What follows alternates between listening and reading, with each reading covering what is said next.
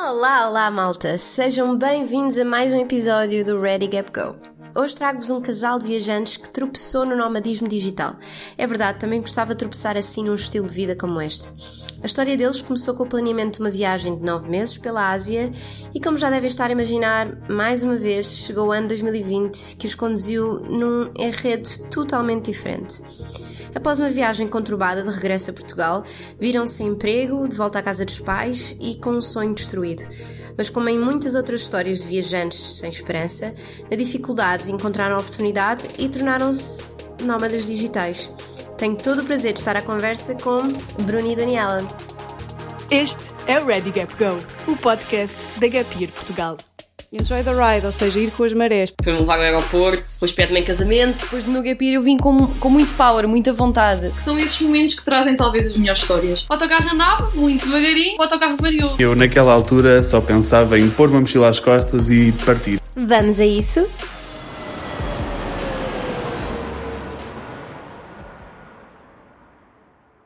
Olá Daniela, olá Bruno, sejam muito bem-vindos a mais um episódio do Ready Gap Go. Uh, antes de mais, eu queria saber, e acho que também os ouvintes querem saber, um pouquinho da vossa história, como é que vocês começaram, o que é que vocês estudaram, como é que chegaram até aqui e o que é que vos levou a serem digital nomads. Olá Marta e muito obrigada pelo convite, nós ficamos muito contentes.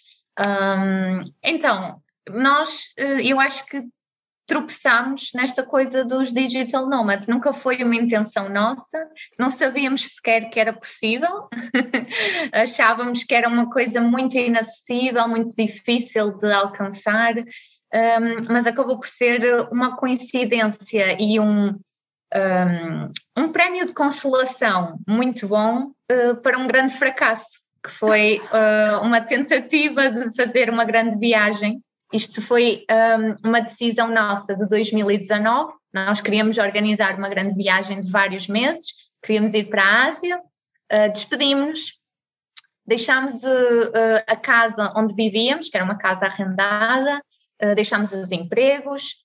Um, e pegámos nas nossas poupanças, que era assim um dinheirinho Uh, pronto, que um, um, jovem casal vai amealhando para comprar uma casa um dia. e nós dissemos, não, não, não vamos comprar uma casa, vamos viver uma aventura uh, e depois logo se vê, o futuro logo se vê. Uh, foi assim uma decisão muito uh, diferente da nossa personalidade, que hum, somos pessoas muito planeadoras, muito responsáveis, então perdemos a cabeça ali naquele ano, planeámos a viagem, tratámos de tudo e chegou o Covid-19, portanto e, e tivemos... a viagem? Nós íamos começar pela China, ou seja, foi logo o primeiro a ser cortado porque foi o primeiro país a ser uh, vedado uh, aos, Exato, exato. Uh, e então na altura nós pegamos no tempo que íamos passar na China e transferimos, por assim dizer, para a Ásia Central, para o Cazaquistão e para o Uzbequistão. E o plano original era depois poder fazer Japão e Coreia, o Sudeste Asiático todo, Uh, entrar na Ásia do Sul, pelo Sri Lanka, uh, Índia e Nepal, e depois terminar uh, no Médio Oriente e no Cáucaso. Ou seja, originalmente o plano era passar mais ou menos nove meses na estrada. E como a Daniela estava a dizer, nós na altura, pá, despedimos-nos, largamos o apartamento, empatamos quase metade daquilo que tínhamos uh, amealhado em, um, pá, em alojamentos, em voos, pá, coisas que já tínhamos marcadas. Carros, deslocações, Ou seja, também tudo planeado. E então, pá, na altura, no início de 2019, decidimos que íamos passar o ano inteiro um, a poupar o máximo de dinheiro que, que, conseguíssemos. Basicamente, vivemos o ano inteiro como ermitas. Nós vivemos. Uh, antes da pandemia começar, nós já estávamos em lockdown. É. nós já não havia dinheiro para jantar fora. Vocês já se estavam a preparar. Nós não sabíamos, mas já estávamos a entrar no ritmo. Era poupar, poupar, poupar. Opa, e foi isso. E depois acabamos por, um, por passar o ano todo de 2019 a poupar dinheiro e no final de 2019, em dezembro, despedimos-nos. Ou seja, quando se começou a ouvir falar de um vírus na China, pá, mas ainda não era nada sério. O mal já estava feito. E o mal já estava feito, exatamente. Acabamos, opá, era como tinha dito, era suposto durar oito ou nove meses, acabamos por ficar quatro semanas na estrada. E quando voltamos não tínhamos casa, não tínhamos empregos, Ai, não tínhamos visto nada e tínhamos pá, 7 mil euros empatados. Tipo, e na altura achávamos que não íamos recuperar esse dinheiro, porque ainda não se falava em reembolsos nem sim, coisa sim. do género. Por isso era, foi mesmo aquela sensação de fracasso, de Ai, género, o que é que nós fizemos à nossa vida? Nós, é, nós até tínhamos uma coisa mais ou menos estável e empregos relativamente estáveis, Hum. interessantes, e de repente estávamos ali numa situação. Sim, porque responder à tua pergunta, assustador. É que foi mesmo daqueles casos que, por acaso, sei Uhum. lá, nós ficámos todos um bocado abalados com a pandemia, não é? Mas vocês, foi do género. Bem, isto é o universo a dizer. Timing, exato, era uma mensagem de género: desistam, porque isto não, não funciona. Só que depois, imagina, estávamos muito tristes, estávamos mesmo abalados com a situação, mas também não havia. hum, Eu acho que eu não me sentia bem a manifestar a tristeza, porque de facto havia pessoas doentes, havia pessoas a lidar com problemas bem mais graves. E então estávamos um bocado numa, numa bolha de eu só me posso queixar a ele, ele só se pode queixar a mim, porque é muito mal estarmos a falar, oh, coitadinhos de nós que não fizemos uma viagem, quando há pessoal internado e eh, a perder familiares e coisas do género, e não se sabia a gravidade Sim, do que é que seria aquele, aquele vírus. Foi um período muito negro e um bocadinho isolado. A nossa, a nossa viagem de regresso do Uzbequistão para Portugal, eu digo, é, e isto é verídico, nós tivemos três semanas no Uzbequistão, mais uma no Cazaquistão. As três semanas no Uzbequistão davam para fazer um filme e quase não tinha que exagerar nada para efeitos dramáticos. A sério. Podia só, com base em acontecimentos reais, fazer um filme eh, fantástico, muito entertaining. Esquece, esquece. Mas como é que Porque foram aquilo- essas três semanas? Olha, Opa, Para começar, nós entramos no Uzbequistão e, hum, e hum, passamos dois dias em Tashkent, pá, tudo normal, uma cidade viva e tal, uma cidade mais bonita do mundo, mas é bastante viva. interessante. E, hum, e depois apanhamos um autocarro noturno, porque não havia, não havia já bilhetes de comboio disponíveis, porque aquilo coincidia com um feriado qualquer. E na altura apanhamos um comboio noturno para Riva. E Riva, Não, não, um autocarro. um autocarro, sim, desculpa. Um autocarro noturno para, para Riva. E Riva, aquilo é um bocado é isolado do resto do mundo. Aquilo é uma pequena cidade muito bonita, no meio do deserto, onde parece que Deus não passou lá. E, hum, e então, tu estás, pá, estás num país estrangeiro, estás longe de casa, a conexão de internet também não é a melhor do mundo. E então tu estás ali um bocadinho à parte de tudo o que se passa no resto, no resto do planeta. Completamente. E, e era uma cidade, só para te dar uma, uma ideia, aquilo é, parece que entras num filme das mil e uma noites, tipo, aquilo não há prédios, não há casas, aquilo são assim umas construções muito rústicas, dó. ah, exatamente, e ah, aquel- aqueles minaretes, e ah, olha, lindo, é uma das cidades mais bonitas por Sim, onde já sim. passamos, mas não parece se fazer Sim. parte do mundo moderno, estávamos ali numa Estava no cápsula meio do do de repente. Sim, exatamente. E, eh, e nós na altura, pá, conhecemos outros dois viajantes e tal, mas não, não paramos para conviver. Foi só género, então, tudo bem e tal. Quando seguimos para o destino seguinte, que é, que é outra cidade chamada Bukhara, encontramos esses mesmos dois viajantes da Suíça. E eles disseram-nos, olha, hum, não sei é são, quais é são os vossos planos para o futuro, mas olha que o país fechou. Porque foi detectado o primeiro caso de coronavírus e o país entrou em, em lockdown. Ninguém sai, ninguém entra. E nós, olha que bom. Estamos, estamos contentes com essa informação. Isto é, Mas nós muito em negação, sabes? Tipo, tranquilo, achas? Não nos podem obrigar a ficar aqui. Vamos já aprender aqui. É, isso é impossível. Tipo, nunca, nunca se viu uma coisa destas. Mas de facto Exato. podem. Exato, exato. Não- Cortaram os comboios, cortaram autocarros, eh, cortaram o espaço aéreo, nós estávamos ali retidos, para todos os efeitos. Eh, vamos procurar uma embaixada. Excelente ideia. Embaixada de Portugal no Uzbequistão, não há. claro. Ok, não há mesmo. Claro que não há, por isso hum, passaram-nos os contactos. da embaixada, é, aquela zona fica hum, sob o encargo, entre aspas, da Embaixada de Portugal em Moscou. Exatamente. E nós entramos lá em contacto com a Embaixada, um assistente do embaixador eh, falou connosco e passou-nos um contacto de um local, que era o Sr. David, que é um português que está imigrado no Uzbequistão há 25 anos. Incrível.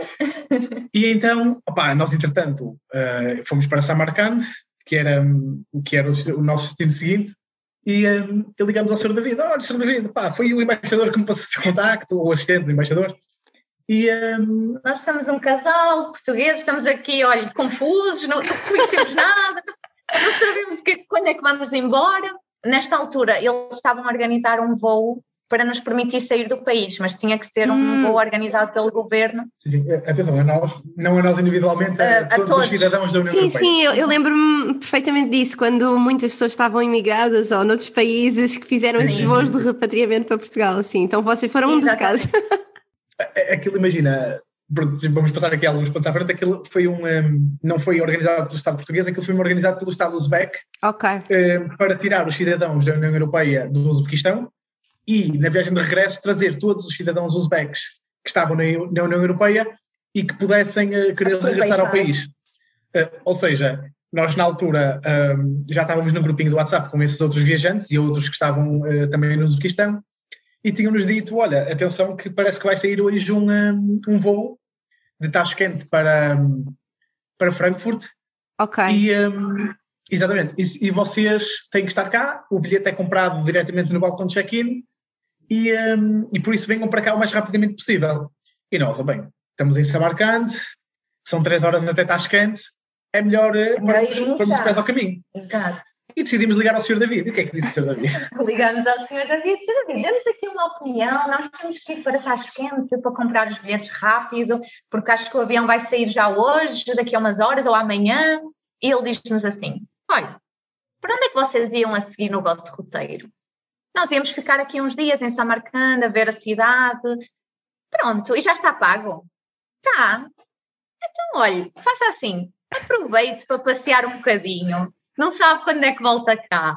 E qualquer coisa, mete-se num táxi e em três horitas está lá. Portanto, aqui no Uzbequistão, vou-lhe dizer, ainda é um bocadinho mais lento que em Portugal. Nada se faz de um dia para o outro. Portanto, levem o vosso tempo, aproveitem, desfrutem e vão ver que amanhã ou depois ainda chegam a tempo de, de apanhar o avião e vai tudo correr bem. Meu dito, meu feito. Passamos mais uma noite em Samarcand. E O nós Sr. David tinha razão, então. Sim, é razão. Ok. Toda a razão. Acabamos por ficar essa noite em Samarcand e fomos na, na manhã seguinte, se não me engano, para, acabamos por ir na manhã seguinte para, para Tashkent. E depois tivemos três dias em Tashkent em que basicamente tínhamos constantemente a mesma rotina, que era o seguinte, basicamente nós acordávamos de manhã, tínhamos que ir para os escritórios da Uzbekistan Airways, juntamente com 298 passageiros ou potenciais passageiros de, de países da União Europeia, e, hum, e era sempre exatamente o mesmo processo, que era chegávamos lá, atenção que hoje é que, vai, é que vão abrir para vender bilhetes. Chegávamos lá três horas, pessoal, podem ir embora, afinal não é hoje, afinal é amanhã, e nós, Ai, com certeza, íamos embora. Até que eventualmente chegou o dia efetivamente de comprar bilhetes. Nós, ficamos, nós acabamos por ficar associados ao processo da Embaixada Italiana. Depois falámos com a Embaixada Portuguesa em Portugal. Exatamente, quem ficou a tomar conta do nosso caso foi a Embaixada Italiana. Foi para eles que passaram o processo. Eh, Imagina, cada embaixada tinha uma lista de passageiros. E se tu não, tive, não fizesses parte dessa lista, eles não aceitavam vender-te bilhetes, não podias comprar. O que é que acontece? Todas essas comunicações foram feitas por e-mail para a Uzbekistan Airways. Ok. Mas quando nós fomos lá para comprar, eles não tinham recebido nenhuma lista da Embaixada Italiana. Ou seja, nós não podíamos comprar bilhetes. Lá ligamos à, à Embaixada de Itália, os italianos ligaram, e foi lá uma senhora da Embaixada, mas já para aí à uma ou duas da tarde. E o que é que ela nos diz? Olhem, temos aqui um pequeno problema, porque o nosso, a nossa lista tem 15 nomes e neste momento já só há lugar para 10 pessoas no avião. E eu dei logo toque à Daniela. Já fomos. Quem é que estava no fim da lista? Os únicos não italianos, como é evidente. Vou tirar cidadãos do próprio país. Claro. E nós, ei, vamos ficar aqui presos. Pormenor importante. Eles estavam a vender bilhetes e o voo era nesse dia às 7 da tarde. Exato. Entretanto, já deviam ser para aí 4 e nós éramos os únicos dois europeus no Uzbequistão que queriam sair e que não tinham bilhetes. Ligamos para a senhora da embaixada italiana, uma mensagem, aos, uma mensagem, uma chamada aos gritos mesmo, mesmo brutos, a dizer que não íamos ser os únicos a ficar, a ficar lá presos, que tinham mais é que altura- nos arranjar uma solução. Sim, nós estávamos a dizer certeza que tem dois lugares, até vamos Exato. n- junto com a carga se for preciso, nós temos é que sair daqui. Claro. Agora, eh, ameaçamos contactar as televisões, lá fazer que saber, 30 por uma linha e eles estavam super indiferentes à nossa situação, já para não falar que começou a encerrar tudo no país, nós já não tínhamos Claro. Ah, restaurantes, sim, sim, sim. já não tínhamos hotéis que quisessem abrir as portas. Entretanto, o que é que aconteceu? Um, pá, lá fizemos lá o nosso barulho, ficamos lá para aí mais uma hora e às 5 e meia, com o voo às 7, eles aceitaram vender-nos bilhetes. Compramos os bilhetes, pá, vamos já apanhar táxi para o aeroporto, temos uma hora e meia. Uma festa enorme, a fazer videochamadas, já temos bilhetes. Vamos ao WhatsApp, no grupo dos viajantes. Pessoal, o voo foi cancelado. Afinal já não há voo. É que foi literalmente quando saímos. Eu não sei, Deus. não sei explicar. Mas depois tivemos uma boa notícia que foi ah, o próximo voo que sair, os mesmos bilhetes vão ser ah, Válidos. válidos. Portanto, não é preciso Ok, tirar ok. novos bilhetes. Vocês estão dentro e nós Estão ok, assegurados. vou. Exatamente. E tinha outra benesse. Com aquele bilhete de Essa é avião, é verdade. Com aquele bilhete, tu podias ficar alojado gratuitamente num hotel das imediações do aeroporto, com refeições incluídas, piscina, sauna. Olha, foi muito bom. Aquilo parecia, aquilo parecia as Nações Unidas, mas versão europeia. É tudo no mesmo era para o pessoal. Acabou por ser uma Acabou coisa ser boa no meio de tanta. Sim, sim, sim. Sempre deu para poupar. Três dias a, a dormir e a comer de borla foi, foi Ai, bom. que- Sim, senhora.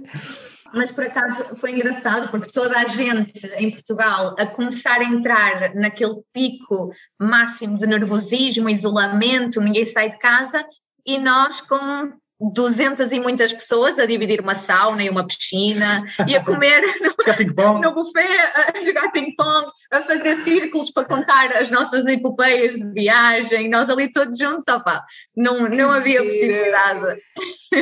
Sim, é o que é, não é? Lembro-me perfeitamente dessa altura, toda a gente a panicar imenso. É verdade. E depois, mano, fica por aqui, isto não é mais. Basicamente, passamos três, três noites nesse, nesse hotel, quando finalmente tivemos a confirmação, e eh, ao início seria para aterrar em Frankfurt, depois seria para aterrar em Paris e acabamos por aterrar em Munique. Ok. Pá, até aí tudo bem. Quando nos deram a confirmação que seria Munique, começamos logo a ver como é que poderíamos ir para casa, porque nessa altura os voos já estavam muito, muito Sim, limitados. já estava tudo. Exato. E então nós na altura marcamos com a EasyJet Munique-Londres e depois Londres-Porto. E, eh, e basicamente nós na altura eh, embarcamos, entramos no voo. Opá, não sei se estás a ver aquele- aqueles fatos que se tornaram símbolo laboratório. de laboratório completos. Era, era isso que as hospedeiras de bordo estavam a vestir. Era assustador. Ah, mas aterrou, chegou ao destino. Assim que aterramos, saímos do avião e passa um casal ah, britânico por nós. E então, pronto, eles saímos do avião, eles vêm ter connosco: olha, vocês não iam ah, connosco na EasyJet até Londres? E nós, sim, vamos. Ele, não, não, iam, é que foi cancelado. pronto, estamos presos agora em Yes. Munique. E na altura, e agora, soluções? Pá, não havia voos para Portugal. Pá, vimos que havia um voo de Munique para Madrid com a Ibéria, pá, estava para aí tipo a 50 euros ou 60. E Iam-se nós, bem- chegando, não é? A Portugal. Ok, mas E, exatamente. E nós, bem, não é tarde nem é cedo. Ligamos à embaixada, à embaixada portuguesa em Madrid, explicamos a nossa situação, que eles tinham que nos ajudar, opá, se de alguma forma nos conseguirem fazer chegar pelo menos à fronteira portuguesa, para conseguirmos, para conseguirmos passar. Já E eles- tínhamos planeado passar a fronteira a pé, Não, isso ainda não, ainda não. Ah, sim, sim, não, não, não, tens razão. Já estava tudo. O nosso, o nosso plano- Eu acho que o que nosso vocês plano- queriam era uma mega aventura para depois contar, não é? É. Isso Já. Não, opa. Mas é verdade, a, a nossa, o nosso plano original era aterrar em eh, Madrid, ir tipo de metro até à estação de comboios de Chamartín, até Vigo, e depois ir fazer 30 km a pé até à fronteira, até à fronteira terrestre. Pá, não tínhamos hipótese, então o nosso plano era esse. Pouca. Mas lá ligamos para a embaixada em Madrid e nós, opá, tem mesmo que nos arranjar uma solução. Até que recebemos uma chamada de uma santa senhora, que eu não me lembro do nome dela, Não me lembro.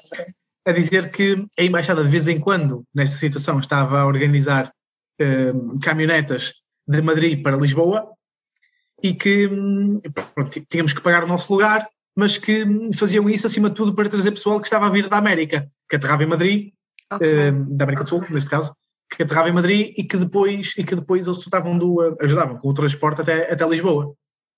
Pequeno pormenor.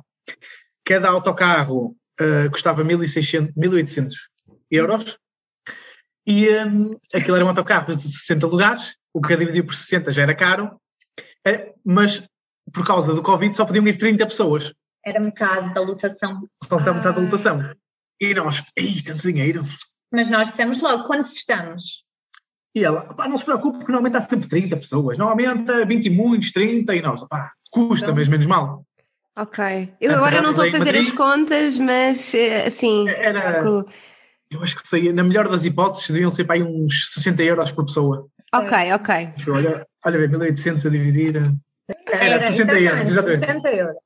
E, um, então, na altura, e nós, opá, 60 euros dói um bocado, mas eram 120 no nosso Para caso, chegar a casa, mas para chegar a casa, opá, vai ter que ser. Aterramos, passamos a noite no aeroporto de Madrid, já depois de termos passado a noite anterior no aeroporto de Munique, ou seja, duas noites seguidas no aeroporto, todos arrebentados, e às. 6 da manhã, às 6 da manhã estava lá a caminhoneta. E nós, aí, pá, maravilha, mano. estamos É agora. lá, da epopeia chega ao fim. Chegamos lá, então, maltinha, quantos é que estamos? Ah, estamos com, convosco, estamos oito. Eu, como? Oito? Não, não, não, eu vou já, mas é para o comboio que eu prefiro fazer 30 km a pé, de Vigo, isto é- não é assim. Oito? Opa, É que nesta altura, imagina, o dinheiro só saía da conta. Claro. Rendimento, Pois, dinheiro não para- Exato. Estávamos mesmo em pânico, porque assim, não, não achávamos que íamos receber reembolsos nenhums. Achávamos mesmo que aquele dinheiro estava depois- completamente Estava- perdido. Exato. Chegou ao fim e a realidade é que nós só perdemos só. Para aí uns, uns 200 euros. É E verdade. depois ainda, Ok. temos, ainda temos uns quantos. Muito depois- bom. Deu uma grande reviravolta. Sim, Sim, sim, sim. E neste momento é, perdemos 200 e devemos ter aí uns 500 euros em vouchers ainda. Ok. Adoro. Mas vai ser usado, vai ser Dois usado. Eles anos estão, depois. sim, sim, sim. Mas eles estão a aceitar eh, prolongar os vouchers, por isso Sim, sim, sim. um dia vai ser útil. Mas então nós, nós chegamos, nós oito pessoas, não, não, nós vamos, mas é já de comboio para chamar, eh, vamos já para chamar e vai ser comboio até Vigo, direitinho. Eles, opá, mas eh, tem calma, porque ainda vamos ao Terminal 4, porque há pessoal a chegar eh, da América Central, de Honduras e de El Salvador, e eu, pronto, vamos lá então. Esperamos para aí umas 4 horas, lá chegou um grupinho até, que até era jeitoso e chegou ao fim e hum, estávamos 18 pessoas, acho eu. Ou seja, saía 100 euros por, eh, por pessoa. E nós, ei, 100 euros, eu já. Eu, ei, 100 euros. Já era melhor do que oito. Estava- Ei, mas eu estava doente, eu não acredito que vou pagar 200 euros em nós dois para ir de Madrid ao, a Lisboa. E depois ainda tínhamos que arranjar a caminhoneta para o Porto, mas era, já eram outros 500. E eu, Era dentro, de, dentro da- das portas. Isso era um Opa, problema para amanhã. Exatamente. E uma das coisas mais incríveis que eu me lembro dessa viagem é que está um grupo de viajantes que estavam retidos em vários pontos do mundo, assim em círculo, dentro do autocarro, todos a falar, todos a falar, opa, mas queixumes, a falar mal de Portugal, mal, aspas, aspas. toda a gente tinha tido a mesma experiência, que era, pá, ninguém ajudava nas embaixadas. pá, Ninguém sabia o que fazer. Ok, Aquela ok. que o Ministério dos Negócios Estrangeiros tinha, tinha criado, ninguém atendia, o endereço de e-mail também ninguém respondia, Sim, nada, nada. nada. opa, nós víamos as notícias, os nossos amigos e familiares em Portugal a dizer: Ah, mas olha, esta, esta linha está a funcionar muito bem, já resgatou não sei quantas pessoas. E nós ali, sem apoio nenhum. Aliás, eu já estava em Portugal há meses quando recebi uma resposta ao meu e-mail. Ah, Obrigada. Tá, tá bem. Sim. Então tens um, um grupinho de portugueses ali a cascar. Opa, porque isto não tem jeito nenhum, deixaram-nos na mão. E se não fosse aquilo ou aquilo outro, estávamos lá retidos e não sei o que, não sei o quê.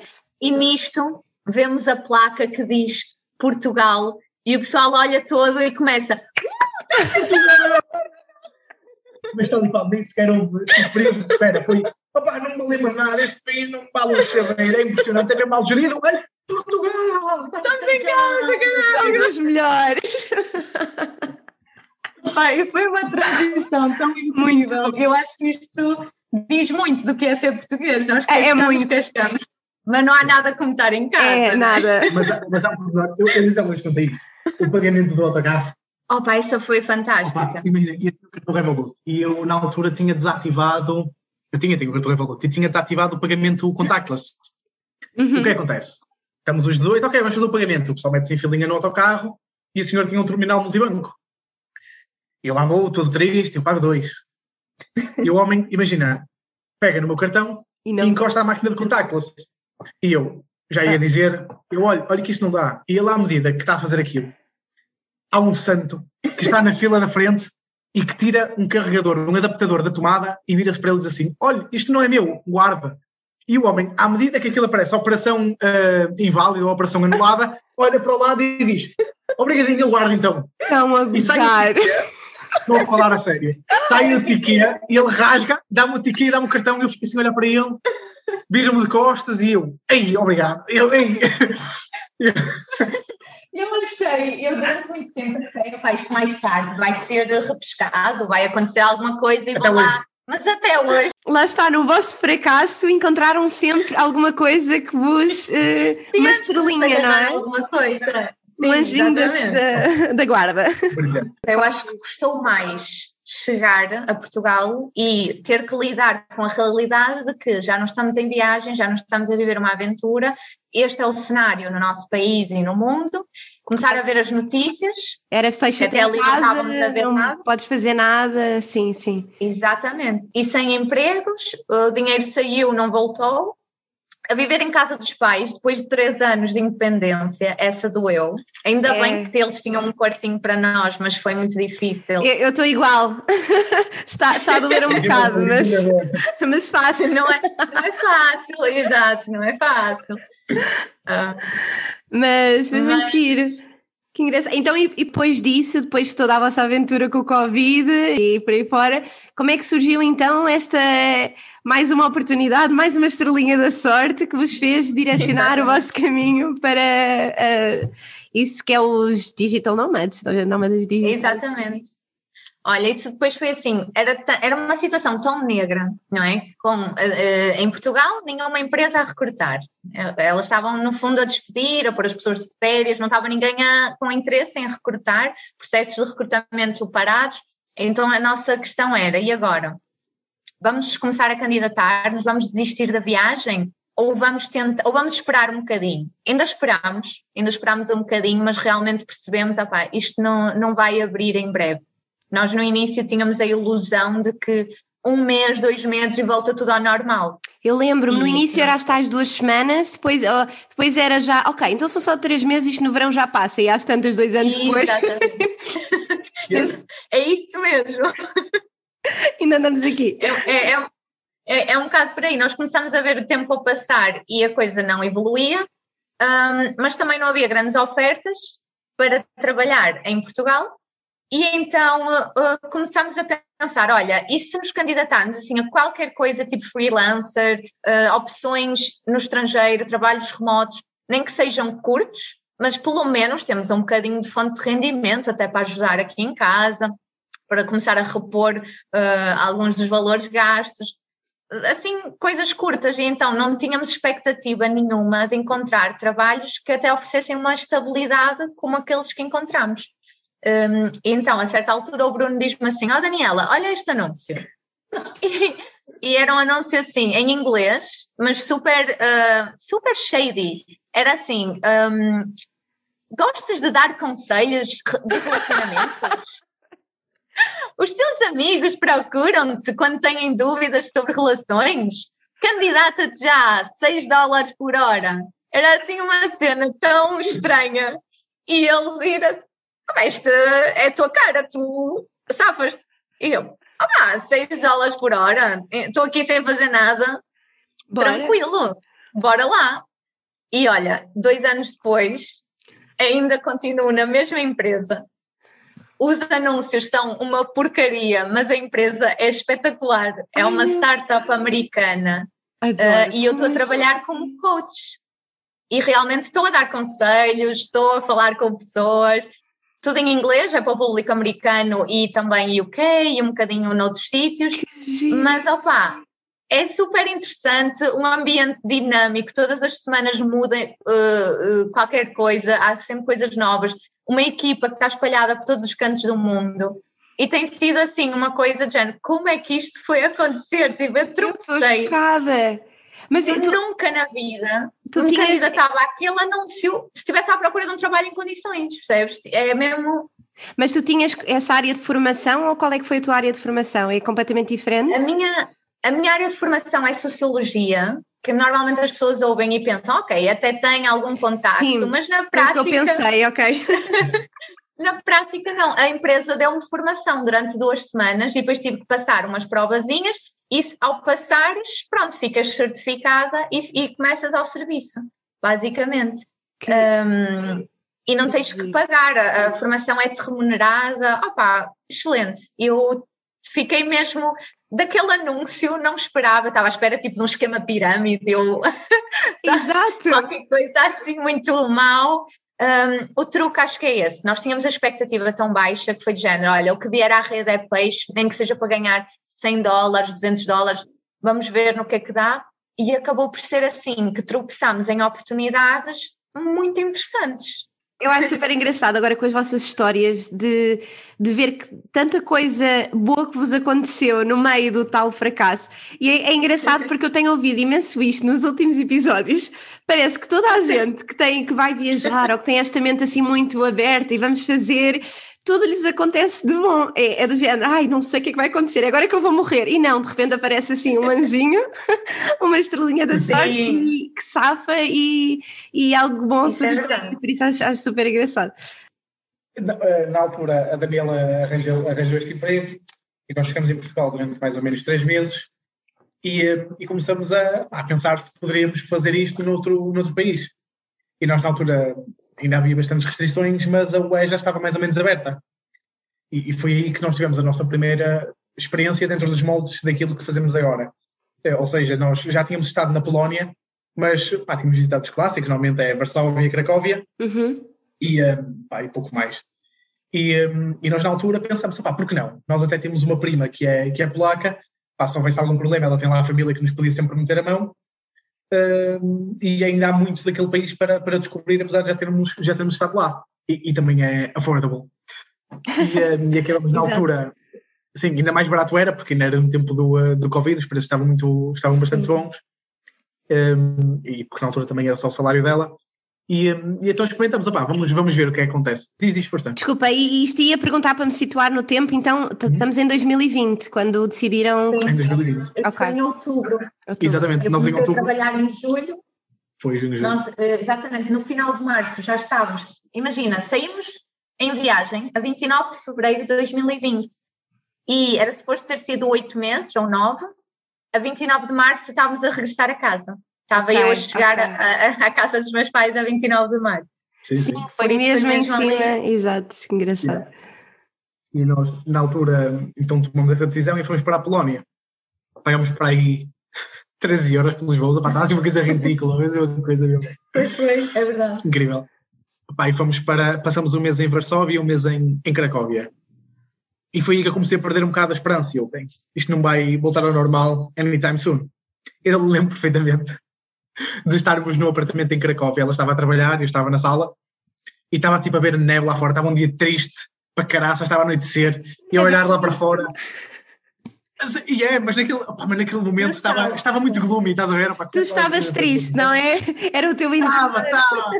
E eu olhei pela janela e pensei, completamente, eu olhei pela janela e eu, ei, já não trabalho quase há um ano, sou mesmo um inútil, que carga de trabalho, eu estava mesmo a bater mal. Eu ei, lembro-me, nós eh, passámos uma fase em que eu estava-lhe a dizer, Bruno, calma, tipo, vamos continuar com o plano, candidatas, procuras e vai mas é que eu ainda nem tinha começado. Pois é, aqui Porque nós aqui ainda estávamos um bocado, ok, ok, ela tinha arranjado algum, ela tinha conseguido este trabalho, tinha, estava a entrar algum dinheiro, conseguíamos. E, honestamente, desculpa, durante algum tempo achávamos que aquilo podia ser Pois, só a cena era essa. soldatura. A qualquer momento podiam mandar embora, ou, ou se calhar nem pagavam. Chegava ao fim do mês eu ia me queixar a quem? Exato. Aquilo é muito estranho. Imagina, eu fiquei um bocadinho on, hold porque a minha área de formação é gestão hoteleira. Ou seja, na minha área, esquece, estava completamente parada. E então, como nós tínhamos aquela expectativa de que mais cedo ou mais tarde as coisas iam abrir, opá, ela estava a trabalhar, até tínhamos algum dinheiro a entrar para, para pelo menos ajudar tipo, lá em casa, estávamos com os pais dela. E então eu estava um bocadinho à espera que o tempo passasse. E foi aí que me bateu que isto não ia, não ia voltar ao normal. Opá, e a realidade é que estamos em 2022 e normal, normal ainda não está. E Exato. foi quando eu decidi, opá, vou começar a procurar alguma coisa também, dentro dos mesmos moldes, sempre, sempre assumindo que seria algo, algo remoto. E pronto, opá, ao fim de um mês de procura, opá, mandava para tudo, tudo. Tudo o que eu achasse que podia fazer, eh, pá, nada relacionado com a minha área de formação, como é evidente, mas pá, cria- criação de conteúdo, marketing digital, Uhum. eh, pá, criação daquele tipo de, daquele, como é que se chamava? Press releases, pá, Sim. tudo tudo que mexesse, eu mandava. E acabei por eh, finalmente conseguir, eh, conseguir encontrar no ramo da tradução e da interpretação, que é onde no ramo em que trabalho atualmente, e, um, e comecei em janeiro de 2021. Ok. E, pronto, e é o que estou a fazer até agora. E foi aí, já com dois salários a entrar, que decidimos, opá, vamos fazer isto de uma forma mais permanente, porque, porque com o dela era um bocado apertado, porque era, pá, era mais ou menos o que na altura, 900 euros. 900 dólares? Uh, não. Era 900 dólares. 900 dólares. Era, era assim uma coisa qualquer. Mas isso E na altura aquele pá, era exatamente, e com dois, pronto, tornou tornou-se mais fácil. Viemos passar o Natal a, a Portugal, na altura do Natal de 2020, depois de dois meses na Polónia, e depois foi a partir daí que, que fomos embora. Aliás, nós- a nossa decisão de ir embora, na altura fomos para a Bulgária, foi de um dia para o outro. Marcamos logo de 27 para 31 os voos de, de saída de Portugal, pá, porque senão íamos ter que ficar em Portugal aquilo. Sim, e nós íamos durante a noite e então houve pessoas que se despediram de nós, boa viagem, e depois no dia a seguir acordam, ligam a televisão e começam a ver as pessoas presas no aeroporto, porque não, é- não, já deixou de ser possível Só sair. isso é isso com justificação de trabalho. Exatamente, e então ah, começam-nos a contactar, olha, vocês estão em Portugal, conseguiram sair e nós, uf, foi mesmo ali no limite. Mais uma vez. mais uma vez. Vamos embora. Mas lá está. É aquela coisa de avançar, tem que ser eh, arriscar, bola para a frente. esse ano de 2021 passamos quase todo, quase todo fora de Portugal. Nós, na altura, ficamos seguido até ao verão, até ao mês de julho. Fizemos os Balcãs numa zona que ainda não tínhamos feito, que foi a Bulgária, Sérvia, Macedónia, Albânia, que é o melhor país do mundo, e, eh, e o Kosovo. E eh, depois viemos a Portugal um mês e meio no verão, porque tínhamos opá, casamentos, pai, dois ou três. Já, já dava, não é? Verão 2021 já estávamos também mais Exatamente. soft aqui. e depois voltamos a ir embora a meio de agosto, exatamente. Nós viemos no início de julho e fomos embora outra vez a meio de agosto e depois aí fomos no, para o Cáucaso. Ficamos na Arménia, na Geórgia e depois fomos de férias, aí de férias, ao Egito.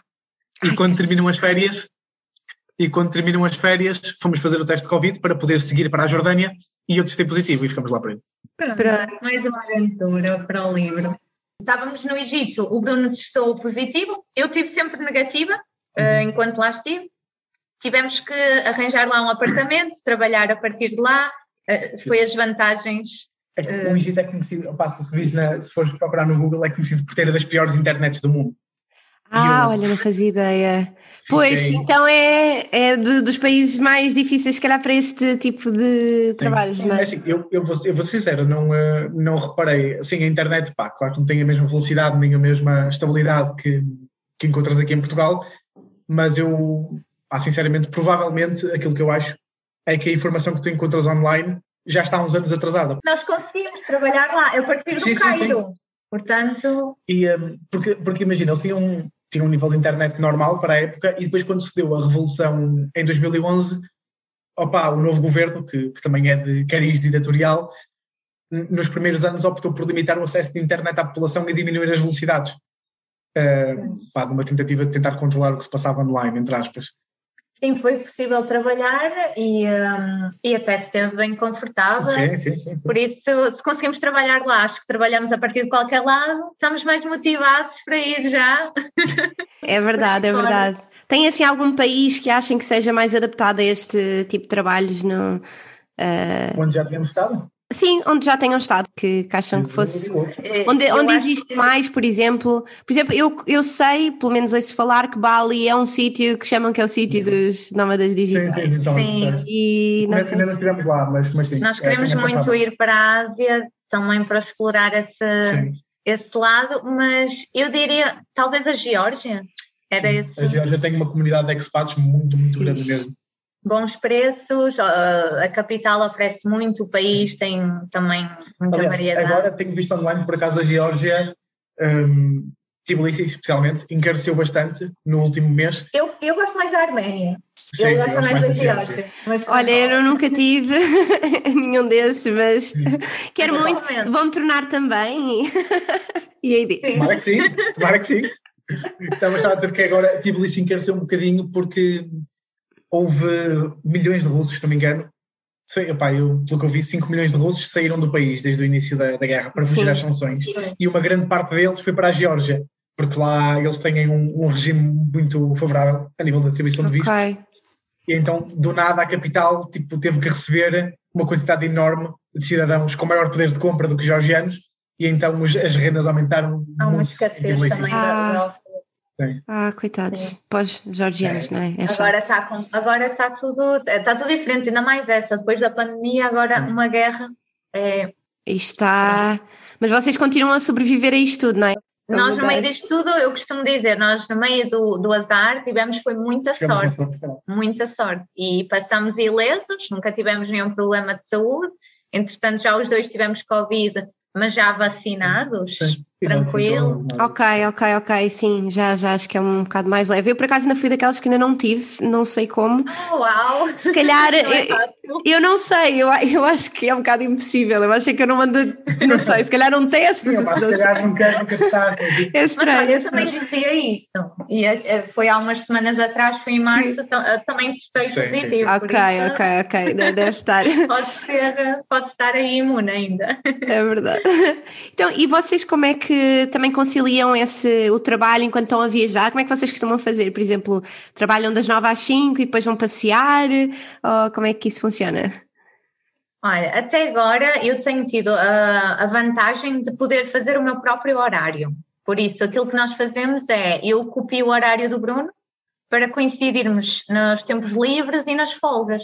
E ganhamos logo aí muito com isso. Um, e normalmente, porque trabalhamos para o público americano eh, e nós temos estado do lado de cá, eh, tem sido normalmente um horário que é começar às três da tarde, Ok. duas, às vezes Exato. quatro. As manhãs é para aproveitar, vamos sempre passear na cidade onde estivermos. Aliás, nós tivemos tempo um bocado mais para leste, entrávamos sempre bastante mais tarde. Por exemplo, na Geórgia, Era. se eu entrasse, sei lá, à uma portuguesa ou às duas, lá só entrava às quatro ou cinco da tarde. Eh, ou cinco ou seis, porque depois mudou a hora e eles, e eles não mudam, por isso aumentou a, a diferença horária. Ou seja, nós tínhamos praticamente o dia todo. Claro que depois era trabalhar até às três e quatro da manhã. Mas mesmo assim dava para dormir, acordar e depois tipo, ir dar um passeio. Pá, é espetacular. Vamos ter agora o contrário na América do Sul, que é, Pois que é é. basicamente fazer um horário, Mais 9-5 parecido, ou 9-6. é não se aproveita tanto o dia, mas Aproveita-se mais as folgas. Vai ter que ser à Sim, base de folgas folgas, sim. e no dia a dia vai ser mais difícil explorar. ah, mas isso era um, um aspecto muito positivo, era poder aproveitar as manhãs, íamos sempre a um parque, a um museu, ah, passear um bocadinho no centro, na praça, e depois quando te sentas a trabalhar já estás com outra, outra energia, estás com outro outra ânimo. vontade. não, não tens rotina, basicamente, Sim. na- no sentido positivo da, da expressão, porque pá, todos os dias que vais experienciar uma coisa nova, vais ter acesso a uma realidade nova. Porque, ao fim e ao cabo, é disso que, que fugimos, não é? Porque eu, eu trabalhei no mesmo ambiente durante cerca de seis anos, no mesmo emprego, em ambiente de escritório. Pá, e eh, a vida era um bocado uma roda viva. Nós, ok, vou estar, este, vou estar estes dois meses ou três a sobreviver, porque depois tenho uma viagem de quatro ou cinco dias. E depois mais dois meses a sobreviver e talvez tenha duas semanas. Epá, e é um bocado difícil conseguir, eh, conseguir viver assim. Desta forma, é muito mais, é muito mais apelativo, não é? Sim, sim, É foi. muito mais giro. Aliás, saiu melhor o prémio de consolação do que alguma vez podíamos pensar. Sim. Nunca pensaram, foi mesmo uma pandemia que veio e vos fez ajudar, Sim, talvez, sim, que sim. no- no início era Exatamente. muito. Uau, o que é que é isto que está a acontecer? Exatamente. Verdade. E, hum, e, e depois coisas que nunca imaginávamos para nós, por exemplo, trabalhar hum, ah, com uma certa instabilidade, não há contrato, não é? Isto são empresas americanas, nós trabalhamos por conta própria, nós Sim, é preciso ver, não é? se não comparecermos ao trabalho, não ganhamos. Eh, nós, é-nos exigido, eh, porque assim, patrões, colegas, ninguém nos conhece, nunca ninguém nos viu. Eu tenho que oferecer o trabalho eh, perfeito, conforme, para garantir esta, esta oportunidade, não é? Porque a pessoa não tem aquela possibilidade de uma baixa, de uh, falhar, falhou-me o autocarro. Nunca falha o autocarro. Nós, se for preciso, ligamos o ponto de Wi-Fi no autocarro e vamos a trabalhar de qualquer forma. Isto não, não há, nós Não há temos muito aquela coisa. Exatamente, não há desculpas, tem que ser. eh, um, mas nunca imaginámos, nós somos pessoas assim muito ligadas à estabilidade, muito responsáveis, nunca imaginámos estar numa situação em que é assim, pá, dois para amanhã podes perder tudo. Mas foi isso que aprendemos um bocado com a pandemia, podes perder tudo a qualquer momento, não, é tudo uma ilusão. Completamente, também acho que foi das maiores lições que todos tirámos da pandemia, não é?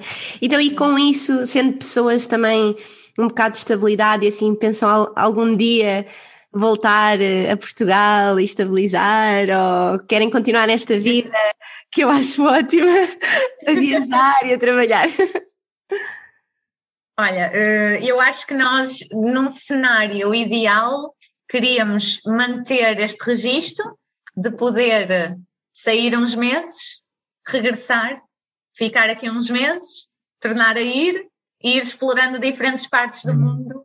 Ahm, sim, eu acho que pelo menos eh, nós somos os dois filhos únicos, que é uma coisa, é uma experiência muito, muito solitária. Então nós temos essa coisa de querer ter eh, filhos, querer constituir família. E, eh, Claro. e então a possibilidade de, de combinar um bocadinho dos dois. Estar fora por um período de tempo e poder voltar, isso era mesmo, acho que Sim. o ideal. Sim, eu acho que, acho que isso é muito fixe também, porque, sei lá, eu acho que é, é muito giro viajar e acho que toda a gente adora, mas lembrando agora também, porque nós tivemos o, o Summit, o, o evento da Gap Year Sim. há pouco tempo, ah, e o André Leonardo, que foi o último palestrante que foi falar, e ele estava a falar muito, por exemplo, que ele fez ah, uma viagem ao mundo, mas no fim da viagem, ou já até antes do fim, o que ele mais queria era vir para casa, sentar-se a ver Netflix, relaxar, e eu achei aquilo super interessante, porque raramente falamos nisso, não é? Porque é- gostamos imenso de viajar, claro, tudo isso, mas às vezes também queremos um bocado essa rotina e parar, então eu acho que essa combinação de, ok, vamos ficar uns meses por Portugal, uns meses ali, acho que é super giro. E no, e no nosso caso não costuma ser tão intenso como, como, como seria a nossa primeira viagem, porque nós normalmente ficamos quatro semanas em cada sítio. É porque dá- alugar um Airbnb por quatro semanas é sempre mais barato do que alugar, do que alugar por quatro ou cinco noites. E também porque é importante para a rotina, para criar uma rotina do nosso trabalho. Sim. E, hum, pá, Exato. e, e a realidade é que conseguimos ter esse tipo de tempo. Pá, nós, nós, nós cozinhamos, porque, Sim, sim. pá, porque tem que ser. Uh, ou seja, nós fazemos ao fim e ao cabo um dia, um, um dia normal com esta diferença de estarmos constantemente on the move. Ou seja, nós acordamos, vamos dar um passeio, Essa é a coisa engraçada que nós estávamos também de transmitir, é que nós estamos lá fora, mas não- nem sempre nos sentimos turistas, porque nós Uhum. uh, dormimos numa casa, não num hotel, cozinhamos diariamente, vamos ao supermercado, vemos as nossas séries. vemos as nossas séries à noite, lavamos a roupa, uh, temos que ter essas rotinas de limpar a casa, então uh, acaba por ser um bocadinho de uma vida com mesmo. mais estabilidade. É. Sim, sim, sim. Não é tanto go, go, go, mas eu digo que eu gostava de ter essa experiência, porque Sim, sim. quando nos despedimos originalmente era para ter essa experiência muito, muito intensa, de pá, dois dias salta, dois dias salta, dois dias salta, e eu ainda quero um dia poder fazer isso, pá, mas para já este é um registro que funciona. Pá, conseguimos, eh, pá, conseguimos financiar a nossa viagem, conseguimos pá, desfrutar, trabalhar ao mesmo tempo, poupar algum dinheiro, ou seja, é, é um registro em que ganhamos em praticamente todas as vertentes. Sim, sim. E um dia mais tarde podemos, talvez Fazem. possamos fazer essa viagem, tal como estava originalmente combinada. Sim, talvez, era, era muito bom. Pode ser um objetivo a longo prazo. Ah, sim, sim. É, vamos fazer um dia. E às vezes estamos lá fora e a pensar, eu estou a pagar aqui no centro desta cidade Hum. 400, 400 e tal euros pelo mês com água, luz, internet incluída no apartamento. E eu, se quiser alugar uma casa na minha cidade, no Porto, eu não consigo por este valor. Por isso eu estou lá fora e estou a poupar dinheiro. E as pessoas dizem já, "Ai, vocês têm- devem ter muito dinheiro para viajarem tanto. Eu estou lá fora e poupo em relação Sim. a alugar uma casa aqui em Portugal. Nós gastamos mais dinheiro se ficarmos aqui em Portugal e alugarmos uma casa em que temos que pagar eh, talvez 600 ou 700 ou até mais. E depois por fora, internet, água e luz. E quando estás em alguns destes países, eh, isso está incluído no pacote. E pagas, quê? Na loucura, 500 euros. Sim, eu acho que o, o máximo que nós pagamos por um mês em algum sítio terá sido talvez em Belgrado e foram para aí 560 euros. Eh, já com, com luz, água, internet e, e essa treta toda. Ou seja, pá, quando estamos mesmo na Baixa de Tirana e pagamos 400 euros, ou quando Sim. estás no centro de Tbilisi e, e pagas eh, outros 400, ou 410, ou 415. E casas muito jeitosas. Na, na Sim, apartamentos, apartamentos bons. Então na Albânia estávamos num apartamento super Acredito. confortável. Sim, sim. A Albânia, para mim, o melhor país do mundo. Não, mas é, é mesmo isso que acho que gosto de estar a ouvir e de, de vocês estarem a passar isso, porque é mesmo isso que a Daniela disse. As pessoas concluem muito, ah, eh, devem ser ricos para estar a fazer isto, mas esquecemos que estão a viver a, a, mesma vida que nós, só que noutro país. E, e eu acho que isso também é, é super giro, o, o, o, criar a vossa história nessa, na, noutra cidade, e vocês sentem com isso que que se conectam mais com a cidade também, por exemplo, tal ir ao supermercado, ir ao, ao cafezinho habitual, ou conhecer uma tal pessoa que vive ali, eu acho que acaba uhum. por criar também mais conexão. Não sei se vocês sentem isso. Sem dúvida. Sim, sim, absolutamente. Aliás, eu sou aquela pessoa que eu dependo do Bruno para fazer o planeamento, o roteiro, ele é que faz essa pesquisa toda. Eu costumo dizer que eu só faço a mala e apareço. e sou surpreendida com tudo. Um, e por norma, uma sentido de orientação é péssimo. Então, quando vamos de férias, só passamos três vezes na, na, na rua eu nunca sei. Mas agora, como vivemos nos sítios, pelo menos um mês eu vou estar lá, acabo por saber algumas coisas, também fico satisfeita por saber o caminho, minimamente é. o caminho, os caminhos e uh, as, as, os pontos principais. Já não tenho tanto aquela memóriazinha de peixe, porque vou revivendo mais vezes uh, os locais, então isso é, isso é muito giro. Sim. E acabamos por ter pessoas que nos marcam também. Vais àquele Exato. cafezinho e tens sempre aquela companhia, acaba Exato. por ser uh, é especial. E já podem dizer também, então, quando eu vivi na Albânia, quando eu vivi na Geórgia, não é o tal de, ah, eu passei por lá, é diferente. Sabes que nós, quando decidimos criar esse modo para o Instagram, que é Vivemos numa Cidade Nova, eu estava assim mesmo fascinada. Eu, uau, vivi naquele sítio. E ao fim e ao cabo, imagina, não é bem. É, é uma amostra de viver no sítio, porque mesmo assim, quatro semanas não é nada de especial. Mas, mas sim, também foi um bocado aquela coisa de ah, isto é giro. Pois, exato. Olha, meninos, eu adorei a vossa história, gostei mesmo de ouvir falar e tiveram imensas peripécias, mas vamos passar agora então para o jogo final. Um, certo. Então, para, para quem nos está a ouvir pela primeira vez, este jogo consiste numa, numa mochila que tem vários objetos e o objeto é atribuído aos convidados. Então, falámos aqui também uh, em conexão, por isso eu escolhi este que vai ser, é o computador. e o computador vai simbolizar então uh, essa conexão e o que eu vos quero perguntar é se existe assim alguma conexão especial que vocês criaram num dos sítios por onde vocês passaram e contar-nos um bocadinho dessa, dessa história. Olha que giro.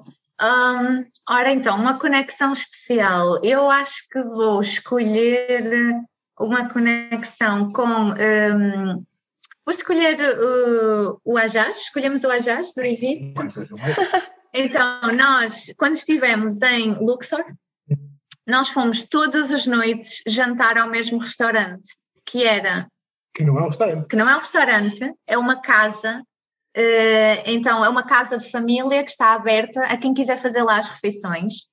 Um, e nós estivemos lá e o Ajaz, que é o dono da quinta, da casa, mostrou-nos a, a, horta, mostrou-nos os animais, eles criam tudo e depois as refeições eram espetaculares, incrível. Eu não como carne, uh, o Bruno provou tudo, eu só provei o peixe e os legumes e imagina uma mesa abundante, sabores maravilhosos, tudo caseiro, um, e depois ouvir as histórias, porque esta família depois senta-se à mesa connosco a partilhar um chá de hibiscos, deram um saco cheio de chá de hibiscos, andei com o chá uh, por toda a parte, mas era tão maravilhoso.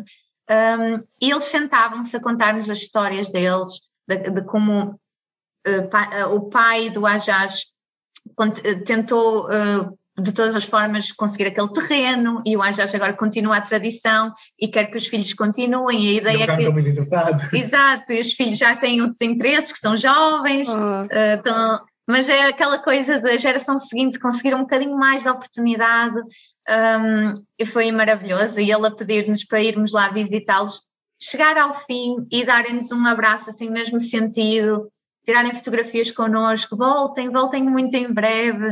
Uh, acho que foi assim uma conexão muito bonita. Sim, e que é engraçado que não tens minutos, chegas lá, então o que é que queres comer? O que é que há? O que quiseres.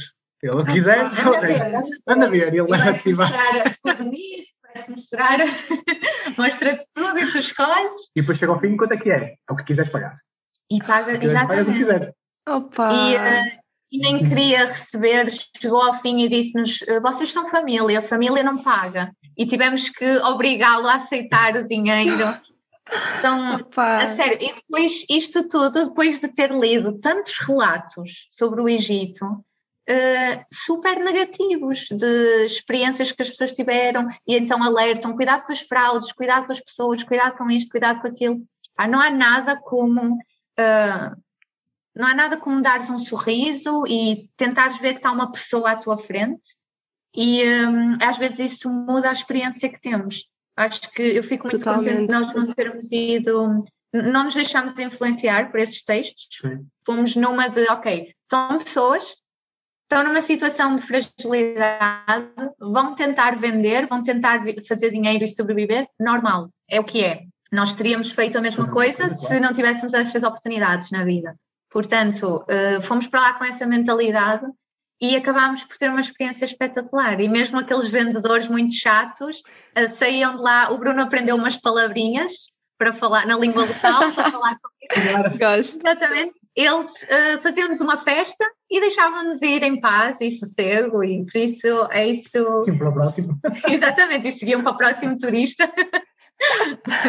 Opa, que bom, mas é muito bom ouvir isto também, estes relatos, não é? Que são precisos de não só de coisas más que acontecem, porque acontecem, mas também das coisas boas que, que às vezes não se ouve tanto.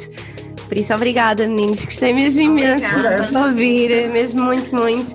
Ah, e obrigada para quem nos está a ouvir. Ah, espero que tenham gostado imenso do episódio, eu adorei e vemos para o próximo.